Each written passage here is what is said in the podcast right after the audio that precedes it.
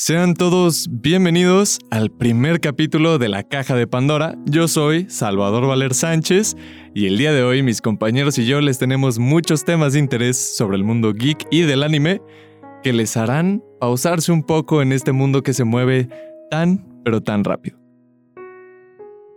Y bueno, en el primer bloque de nuestro podcast nos acompaña. Ah, mi nombre es Juan Pablo Ortega. Eh, yo, bueno, nací en La Paz, Baja California Sur. He vivido toda mi vida en Morelia y me gusta mucho el anime. Creo que no soy un experto. Ah, no soy ni de broma de los que ven ah, lo más underground que hay. Pero sé de algunas series que me han encantado, eh, sobre todo del estilo shonen o historias fantasiosas de ciencia ficción, sobre todo las más conocidas, ¿no? Soy medio básico, pero realmente soy muy apasionado de las series. Oye, y a ver, para toda la gente que quizá es nueva en el mundo del anime, ¿nos podrías definir, es lo que más ves, muy posiblemente sea lo que nos platiques el día de hoy? ¿Qué es el shonen? ¿Cómo se define dentro del género del, anime? ¿Qué podemos ver en una serie shonen? Bueno, yo lo que he entendido Ah, no es como que haya buscado la definición en Google antes de entrar aquí contigo, pero sé que es como... Si tuviera que poner de ejemplo algún, algún tipo de series, diría que estamos hablando de Dragon Ball Z, estamos hablando de Naruto, Bleach, eh, series donde hay un claro protagonista que es el héroe definitivo y que va a pasar por muchas cosas, como One Piece, ¿no? Que van a pasar mil capítulos y todavía no se va a hacer el, el rey pirata digamos, no va a encontrar el, One Piece y todas esas cosas. Digo, eh, eh, son estas series donde un protagonista tiene un cierto poder eh, y que lo va a ir desarrollando conforme va pasando toda esta historia hasta llegar al, punto en el cual se va a volver como el máximo, ¿no? El más poderoso, algo, así por el estilo. Y, de hecho quiero hablar de una que no sé si se considera un shonen ya que siento que hay mucho más trasfondo de lo que he visto en muchas otras ah, series del tipo anime, que es eh, en este caso Attack on Titan, que justo pues está transmitiendo ¿no? un capítulo nuevo cada domingo. Y la verdad es que a mí me ha fascinado esta serie. A mí también. Yo la sigo, creo que la seguimos juntos, vamos en la actualidad, ambos en la serie. Este, yo soy de esas personas que, pues si están ahí, Espero que sigan vivos viendo la serie. Soy de aquellos que todavía esperaban la segunda temporada cuando no nos daban nada. Nada. Tú sí eras de los fieles, pues. De los fieles, de los que se quedó hasta el final. Pero, a ver, platícanos. No voy a decir yo más. Vamos a, dejarte que le digas a nuestra querida audiencia qué es Attack on Titan, cómo te has sentido y por qué lo recomiendas. Bueno, ah, no quiero ser ah, de esos tipos que dan spoilers, ¿no? Así a diestra y siniestra y trataré de ser lo más, eh, pues, conciso posible, ¿no? Eh, Attack on Titan o Shingeki no Kyojin para los amantes ah, es, pues, una serie que salió en 2013 eh, y habla acerca de la historia de, de, la isla Paradis, que es en este caso una, un lugar, imagínense que, hay, que están viviendo en un lugar remoto en el cual hay murallas que, dividen prácticamente las clases sociales y estás en la... Son como, digamos, como si fuera un, gran círculo, ¿no? Donde hasta el, la, superficie es como la última muralla, luego hay una, otras dos en medio y la del centro. La tercera sería donde está como el rey, la gente más rica. Luego la segunda sería donde está como la clase media y ya en, el hemisferio sería donde están los más pobres, ¿no? Los, que más la, batallan. Y, luego, afuera de estas murallas, están miles de titanes, miles de entes que quieren solo devorar humanos. Aparentemente no devoran más que humanos, solo, solo eso es como si fuera su sentido de vida. Y estas murallas, en efecto, parece que están como para proteger a la gente de, los mismos. Y un día, eh, pues llega un titán que es mucho más grande que los demás. Para esto el contexto de los titanes miden aproximadamente 15 metros, pero un día llega uno de 60 metros que puede asomarse por la, muralla y la destruye, dejando pasar a todos los demás y pues haciendo lo que, lo que hacen, que es comer humanos. Prácticamente empieza esta historia, ¿no? y todo se centra en la historia del protagonista que se llama Eren Jaeger. Eh, es un niño que realmente pues es muy normal dentro de esta convencionalidad de la historia. Eh, tiene una hermana que se llama Mikasa y vive con su madre y con su padre en, un, en una pues, casa muy humilde, ¿no? Entonces, este, es como, pues la historia detona cuando hay una grave tragedia, que no sé si pueda decir. Este, yo creo que no hay problema ya. Perdónenme, el que no haya visto el primer Salió en 2013. Salió en 2013, no amerita alerta de spoiler. A ver, si les interesa, es el primer capítulo, son 45 minutos, no les estamos arruinando lo que está pasando hoy en día, entonces yo creo que puedes proseguir. Si no, adelántenlo unos 20 minutos porque lo voy a decir. La, madre de Eren, ah, del protagonista, es devorada por un titán justo enfrente de sus ojos, uh, lo cual crea para mí uno de los mejores pilotos ah, que he visto en un anime. Y luego de ahí va toda la historia de, de que le meten pues como más eh, cosas, ¿no? Para explorar este, este mundo, porque realmente es muy difícil de entender, ¿no? Ah, el hecho de que se los coman, eh, dices como, ¿por qué se los comen? ¿Y por qué no comen otra cosa? Este, ¿Son zombies o qué, onda con esto? Y, luego resulta que hay un grupo especial que se dedica a matar a estos titanes, pero nunca les va bien porque los titanes son demasiado fuertes. Y, de eso se trata, es como desesperanza, es como... Eh, nunca les vamos a poder ganar, son enormes, eh, nos van a partir en dos, ¿no?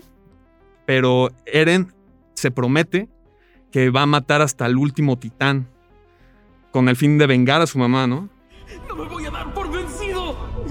Los aniquilaré a todos. No dejaré ni a uno solo. Los mataré. Los mataré a todos. Entonces creo que es como una gran razón para, para seguir, para seguir este, algo muy noble, algo muy heroico. Y es como se va desarrollando. Luego entran más personajes que se quieren meter a este grupo que se llama este, el Escuadrón de Exploración, según tengo entendido. Y, y, hay muchos personajes realmente que después Eren realmente por mucho tiempo se siente como hasta más secundario que los demás, porque hay demasiado buena calidad en cómo escribieron bueno, Isayama, que fue el, que hizo el manga y después los que hicieron el, guion para este anime, realmente le meten mucha, mucho trasfondo a cada personaje y se ve que ah, les importa que haya un buen desarrollo de los mismos. Tiene un buen desarrollo del mundo, yo creo que es algo muy cierto. En Attack on Titan no es solo un shonen normal, de hecho se dice que fue uno de los animes que evolucionó este género. ¿Por qué? Porque nos demostró que hay capítulos que se dedican completamente a desarrollar personajes secundarios, como tú lo estás diciendo, y al menos yo en lo personal, no sé cómo tú los hayas visto, los hayas sentido, yo jamás, no hay un capítulo que yo sintiera innecesario en el anime. No, bueno, todavía no, no ha llegado. Y, verdaderamente siento que tiene esa calidad.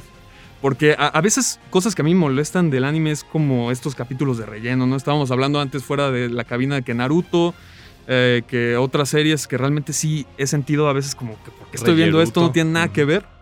No tiene nada que ver con el, con el desarrollo de la historia al final y Attack on Titan es de esas series que en efecto sientes que todos los personajes están por algo, uh, todos los capítulos fueron escritos para que se siga la historia a largo plazo y hoy estamos en la temporada 4, que es realmente, no sé qué opines, para mí es de las mejores temporadas que, de Attack on Titan. En el tema de la historia, sí, se me hace una de las mejores temporadas. Yo hay algo en el que estoy de acuerdo con mucha gente, al menos de mi círculo cercano, que ve estas cosas, que la animación, hay cosas que no me gustan. No te encantan. nada, ajá, nada que no me permita ver la serie, no soy tan quisquilloso como ciertas personas que a lo mejor dijeron, no, ya no voy a ver esto, mejor veo el manga, está mejor animado, que esto es una exageración, simplemente es otro estilo, es hasta otro estudio, porque, pues vaya, es un anime que lleva Creo que la mitad de lo que yo llevo existiendo en este mundo se ha emitido este anime. Entonces, pues entiende que tenga varios cambios en estudios, en directores ejecutivos, etcétera. A mí me ha gustado mucho, es una historia que te queda clavado, te deja con esa duda de quiero saber qué está pasando, por qué están pasando las cosas. Y pues a día de hoy yo estoy fascinado. Sí, no, eh, entiendo ese, e, ese problema que muchos tienen con la animación. Yo, de hecho, al principio, la verdad mi problema no es como a los dibujos, sino la animación de los titanes, porque creo que es, no sé cómo llamarle, pero eh, como que parece un poco más 3D, ¿no? Es, ajá, tiene. Tengo entendido que lo que pasaron a hacer antes el animado era completamente 2D, pues como conocemos la animación 2D es cuadro por cuadro. Este, ahora sí que cada cosa que vemos está hecha a mano. Y Dibujos muy bien hechos. Se ve muy bien, es un trabajo excelente en las primeras temporadas, pero es muy caro. No, y pues mantener un proyecto tan caro, más en pandemia, que lento, probablemente. ajá, Que, lo golpeó, este, pues no, no suele ser tan bueno. Se tuvo que hacer este cambio, pero mucha gente se está quejando porque en los trailers del mismo anime se ve que el anime ya estaba hecho en 2D y al parecer le hicieron un como sobreponer una animación 3D. O sea, abajo de lo que estamos viendo el titán hay un titán animado en 2D, solo que los se le agregaron cosas en 3D como para darle ese sentimiento de profundidad. Bueno, y si ya ahí se ponen muy exigentes, pues probablemente no les va a gustar mucho la historia, pero, pero eso no tiene nada que ver. O sea, si solo ves eso, realmente pues no te va a gustar, pero tienes que ver más allá. La verdad es que la historia como tal ah, me ha encantado. Creo que esta cuarta temporada hemos visto a un personaje que se ha vuelto algo así como hasta cultural, digamos, porque Eren Jaeger se ha vuelto pues de pasar a ser como un, claro protagonista que nunca tuvo, que siempre fue opacado por personajes tan épicos como Levi, que era un verdadero badass, o, o no sé, Mikasa, Reiner, ah, hasta no sé, sí, hay muchos personajes que dices son mejores que Eren, mínimo por las primeras tres temporadas. Y esta, en la cuarta temporada eh, hay un giro completamente pues diferente e interesante en tanto a su personaje, en cómo al fin acepta las responsabilidades del poder que tiene, el cual pues vaya, tienen que ver la serie para entenderlo, y, y de cómo va a ser hasta lo imposible con tal de, de, llegar a su cometido, que es para él pues salvar al mundo, ¿no? O destruirlo. Así es, igualmente, yo creo que una de las cosas que define estas últimas temporadas al inicio se nos plantea el mundo claro, conciso y sencillo. Blanco y negro, la humanidad contra los titanes, no hay nada en medio, lo importante es sobrevivir. Y para Eren es conseguir su libertad. Por eso se une al cuerpo de exploradores porque pues los representan dos alas del ave, porque el ave es, vista como uno de los animales más libres en, la isla de Paradis. Pero después toma un giro que yo creo que en vez de lucha por libertad y lucha por supervivencia, a partir de la tercera temporada, cuarta, primera parte y segunda, se vuelve, yo creo que lo que definiría es los grises. Yo no puedo ver un enemigo claro en la serie, porque si hay algo que hace muy bien la trama es mostrarnos todas las perspectivas de todos, absolutamente todos. Tiene un inicio muy rompe mucho con la temática el inicio de la cuarta temporada. Creo que dices, ¿qué estoy haciendo aquí? ¿Por qué estoy viendo esto? ¿Qué diablos está pasando? ¿Por qué estoy viendo tecnología que antes no veía? ¿Qué onda? O sea, ¿hubo un salto en el tiempo? ¿Qué pasó? Y te plantean unos personajes que si no te los hubieran planteado como lo hicieron al inicio de esa temporada, no te importarían. Ajá, personalmente los hubiera odiado. ¿Por qué? Por el contexto que traigo del personaje. Pero está tan bien manejada la serie que con el el espacio que hubo entre la tercera temporada y la cuarta, para los que no llevan la serie al día, es casi el mismo espacio que ocurre en la serie, entonces no estás tan desubicado. Y pues es algo impresionante que puedas obtener tanta información de gente que no conoces, su perspectiva, sus ideales, y yo he de admitir que muchos ideales que yo decía, ¿cómo puedes estar tan menso? Conviviste con esta gente, hiciste cosas malas eh, por un personaje en específico, Después ya entras en razón y entiendes que en realidad en Attack on Titan nadie es el villano. Todos luchan por lo que creen que es correcto. Tanto Eren como sus antagonistas y sus, eh, sus coprotagonistas. Todos creen que están haciendo lo correcto. Pero a mí me pone en duda a veces. ¿Qué es lo correcto? ¿Qué es lo correcto, no? Ajá. Diría el protagonista se vuelve el villano en una parte. Ya no sé cómo sentirme porque para el que no lo sepa, es uno de los es, un giro muy importante. Te pones en duda sobre todas las personas que ves en la serie. Todas. Y, eso es lo que hacen las grandes series. El no, saber a quién irle a veces, ¿no? Digo, un buen villano es el que cree que está haciendo lo correcto. Claro que sí, y por ejemplo, este, bien se habla de que el antagonista es igual al protagonista, pero con unos métodos o más extremos o de otra índole. Entonces, un ejemplo de esto, de un buen desarrollo de un villano que hasta sientes que es tu nuevo protagonista, es el Joker, una, un, que yo lo relaciono mucho con este cambio de perspectiva. En la película de Joker, en realidad estamos viendo un asesino, que después se vuelve un asesino en serie, pero para ti ya no es un asesino, ya es alguien que entiendes por qué hizo las cosas. Y siento que aquí en Attack on Titan tienes un sentimiento parecido. Te sientes mal porque dices, "Mm, Ve todo lo que le pasó, ¿no? todo lo que hizo, pero para llegar aquí. hubiera hecho lo mismo. Yo creo que las palabras para definir la, cuatra- la cuarta temporada es yo hubiera hecho lo mismo. No lo sé, ahí ya hay distintas perspectivas, pero ¿Tú qué Pero- opinas? yo, Tú- yo opino que Eren es el claro villano y creo que es uno de los mejores villanos que he visto. Antes de terminar con esto, me gustaría que nos des una recomendación aparte de Attack on Titan, a ciegas, una recomendación de broche de oro de un anime que tú dijeras, si yo no estoy tanto en el mundo del anime, con esto podría que me, me podría meter a fondo. Mm, Difícil bueno, pregunta. Sí, de hecho estaba viendo un TikTok acerca de qué animes no recomendar para alguien que nunca ha visto anime. Uno de ellos era Attack on Titan porque pone la, la- la vara muy alta, ¿no? Ujú. Ah, pero yo creo que la verdad no he visto animes completos que no me encanten.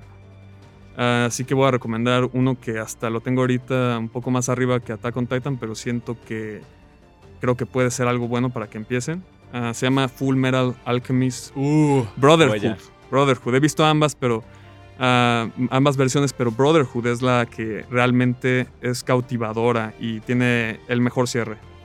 Y también ningún capítulo sobra, ningún personaje sobra, es perfecta y esa es mi recomendación. Y está en Netflix. Sí. Y todos tenemos Netflix, así que no hay excusas otra vez. Muy buena recomendación. Mm. Y Amén. pues vamos a ver qué tiene Susi el día de hoy para nosotros. Vamos a ver. Hola, mi nombre es Carla Susana, mejor conocida como Susi o inclusive en redes sociales me pueden encontrar como Susi Calcifer. Este, hoy como habían dicho anteriormente, voy a hablar sobre las películas de Estudio Ghibli. ¿Sabes qué son las películas de Estudio Ghibli? No lo sé. Tú dime. Creo que sí. Sabré. A ver. Tal vez. Confírmame si sé. Bueno, las películas de Estudio Ghibli, yo creo que una de las más conocidas cuales están en Netflix ahora mismo, así que no tiene excusas, véanlas. Es El Castillo Vagabundo, en donde aparece, pues ahora sí, el hermoso Hole. Creo que todos nos enamoramos de él porque, pues, obviamente el atractivo, la voz y, ay, la historia de amor, ¿verdad? Pero no solo se trata de una película, sino tiene muchas más películas. Por ejemplo, Mi vecino Totoro, La tumba de las luciérnagas, de la cual pues quiero hablar un poco más este, adelante. También tienen lo que es La colina de las amapolas. ¡Ay, son tan hermosas! Es que no solo la historia, sino también lo que es el arte y el trasfondo de ellas. Ok. Yo creo que al menos en nuestra generación, por mucho que no nos guste el mundo del anime o el mundo geek, se volvieron muy populares en el 2000 estas películas, entonces creo que al menos una de ellas la han de haber visto, han de conocer el nombre del estudio. Yo creo que a día de hoy ya se puede considerar de culto. eh, Así es. La verdad, eh, no por ser alguien que le gusta el mundo del anime, sino porque realmente son películas con un mensaje muy fuerte, con muy buena dirección, muy buena historia, que a lo mejor si vienes con la idea de las películas estadounidenses del estilo Hollywood, no te van a gustar tanto porque tienen otra perspectiva, es el otro lado del mundo, es normal que piensen diferente. Pero vaya, o sea, hay películas que si quieres llorar, tienes La tumba de las luciérnagas. Exacto. Que si te quieres, quieres perturbar a tu hijo, pero a la vez darle un bonito mensaje, ponle el viaje de Chihiro. este. Nada más no nos culpes y después tu hijo te dice que eres un puerquito. Pero, eh, a ver, platícame un poco de tu relación con este tipo de películas. Es más, ¿cuál fue la primera película de Studio Ghibli que viste? ¿Qué te generó en ti? Y dime la última película que viste. ¿Hace cuánto la viste? Sé honesta, sé honesta, por favor. Ay, ¿a Aquí lo, lo más importante es la honestidad. Ni no modo, yo quería ser alguien falsa, pero bueno. la cuestión es, yo, este, pues inicié con todo esto del anime gracias a mi papá. Mi papá fue el que me enseñó todas las películas de Estudio Ghibli, ya que pues él le encanta todo esto del anime desde antes de que yo naciera. Un hombre Este, sabio, ¿eh? Un hombre sabio. Exacto. hombre de cultura. Este, entonces yo creo que la primera que nos pusieron fue esta que mencionaste anteriormente, que fue el viaje de Chihiro, que es este, pues para algunas personas es traumática por las criaturas y los dioses que aparecen, e inclusive porque, spoiler alert, por si no la has visto, a los padres este, los convierten en unos cerdos grotescos, entonces pues... debemos platicar de esto, porque vamos a estar platicando de muchas series que a lo mejor tengan tiempo o recomendaciones antiguas. Eh, el spoiler alert, yo creo que caduca después de cierto tiempo. Es que hay personas que no las conocen. yo sé, yo sé que hay gente que tampoco conoce este, la naranja mecánica o Star Wars, pero no se pueden enojar conmigo por decirles que Darth Vader es el padre de Luke Skywalker. No. hay un cierto límite. Claro, cuando hablemos de temas eh, contemporáneos, evidentemente les vamos a decir spoiler alerta, adelántate un minutito. Pero para todos los que nos escuchan en su casa, lavando los platos, eh, a punto de dormirse, haciendo otras cosas, quizá que nos dejan ahí en el fondo así. yo sé, yo sé que me estás ignorando. Ponme atención. Este podcast es para que me pongas atención. Este. Pues entiendan también, estamos hablando aquí al menos de películas que ya tienen más de... ¿Qué? Fácil ¿Cuál, es la más reciente? Hubo una hace poco, ¿no? Pero hace poco mucho. No, ya lleva mucho tiempo. O sea, la primera película que puso Estudio Ghibli yo creo que ya lleva más como de 43 años. O sea, ya, ya lleva mucho tiempo. Sí, no, te, no, habían ni nacido, entonces si no habías nacido no tienes derecho a pedir spoiler alert. Pero bueno, regresando al tema, fue tu padre el que te introdujo a todo este mundo de las películas, este, de los papás puercos. el viaje de Chihiro más que nada habla de este, una niña que literal, ¿a quién no le ha tocado ir a un viaje al cual no quieren ir? Este, por ejemplo, en, esta, en este punto de vista fue de que tenía que cambiarse de ciudad, ya que a su papá le tocó un nuevo trabajo, y pues obviamente ella estaba muy triste, muy enojada, ya que pues tenía que despedirse de todos sus amigos y pues de ahora sí de todas las relaciones que tenía. Y pues obviamente yo creo, yo hubiera odiado eso, también hubiera estado enojada con mis papás, porque es como de, ya tenía como un estatus social o ya este, tenía a mis amigos, a mis compis y pues de un día para otro, no, fíjate que ya nos vamos, así que despídete, adiós y es como de, discúlpame, este, y aparte, digamos que era una niña como de 12 años, 10 años, entonces pues sí es como mucha presión, o sea, hoy en día, dale que tienes unos, no sé, 17, 20, 18, hoy en día esa es una presión. Y pues para una niña de 12 años, menos, este.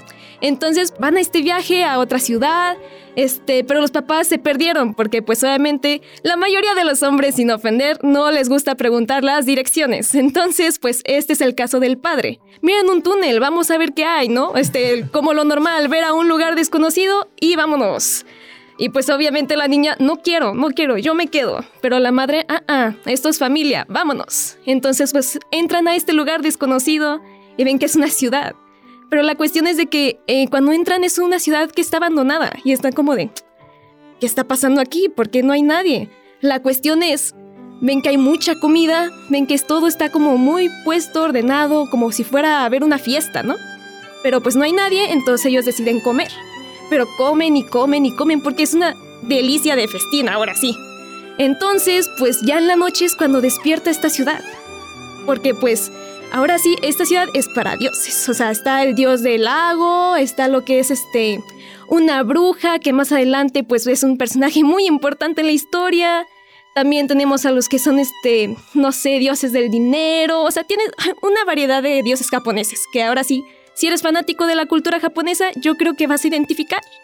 Y pues esta es la cuestión de que la niña, gracias a que pues sus padres están come y come y come, pues los convierten en cerdos.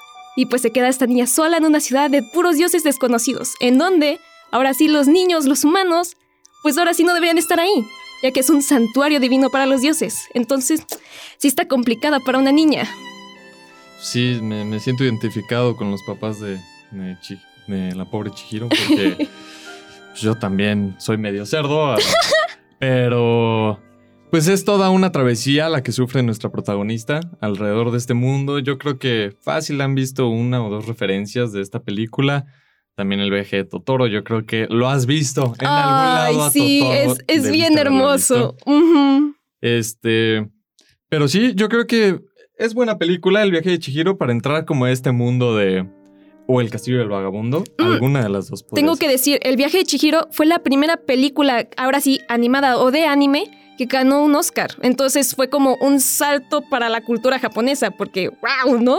Sí, ganaste un premio que ni siquiera es de donde eres. Gracias. este. pues Yo creo que sí es una recomendación muy buena de, por parte de las películas de estudio Ghibli. Y cambiando un poco de tema, estaba hablando antes de Hmm. las series de anime y viendo que tú, este, ustedes no la pueden ver, pero trae aretes de Baymax y lo que creo que es la playera de Steven Universe. Sí, gracias. Entonces, me gustaría preguntarte, A ver, dime. Dale una recomendación a todos los que nos escuchan ahí en su casa, en su coche, en su baño. Estaría muy raro. No sé, Eh, se están bañando. ¿Quién sabe? No, no hay que juzgar. Es una nueva época. Así es. Donde sea que nos escuchen, en la posición en la que nos escuchen, eh, danos una recomendación para entrar al mundo del anime.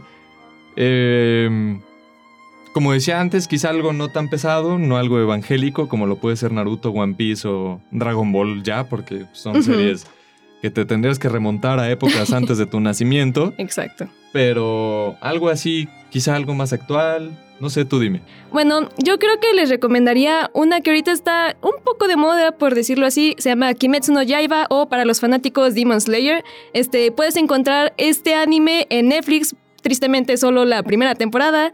Este, pero ya apareció también lo que es una película que es como si fuera la segunda, pero al mismo tiempo no lo es. Es como si fuera un arco aparte. Entonces, trata sobre demonios, batallas épicas, este, mucha buena animación, pues como yo creo que un buen anime tiene. Y pues la verdad es, es uno de mis animes, yo creo que favoritos en el momento. Y pues espero que también se vuelva uno de los tuyos. Yo creo que eso sería todo, al menos por este capítulo que lo dedicaremos completamente al mundo del anime. En el siguiente capítulo veremos un poco más. Si son fans de Star Wars, pues está en auge el tema de la serie de Boba Fett. Y nuestra querida compañera Valeria, mi tocaya, nos trae unos temas muy interesantes, así que no se lo pueden perder. Muchas gracias por acompañarnos con sus dulces oídos el día de hoy y espero que ya hayan terminado de hacer lo que sea que estuvieran haciendo en su trayecto, en quizás haciendo una tarea. O Quizá tal vez flojeando, no sé. Ajá, simplemente escuchándonos, que si no estás haciendo nada más que escucharnos, te lo agradezco. Créeme, te quiero mucho. De Eres corazón. una persona muy especial, así es. Muchas gracias por escucharnos. Y esto fue La Caja de Pandora.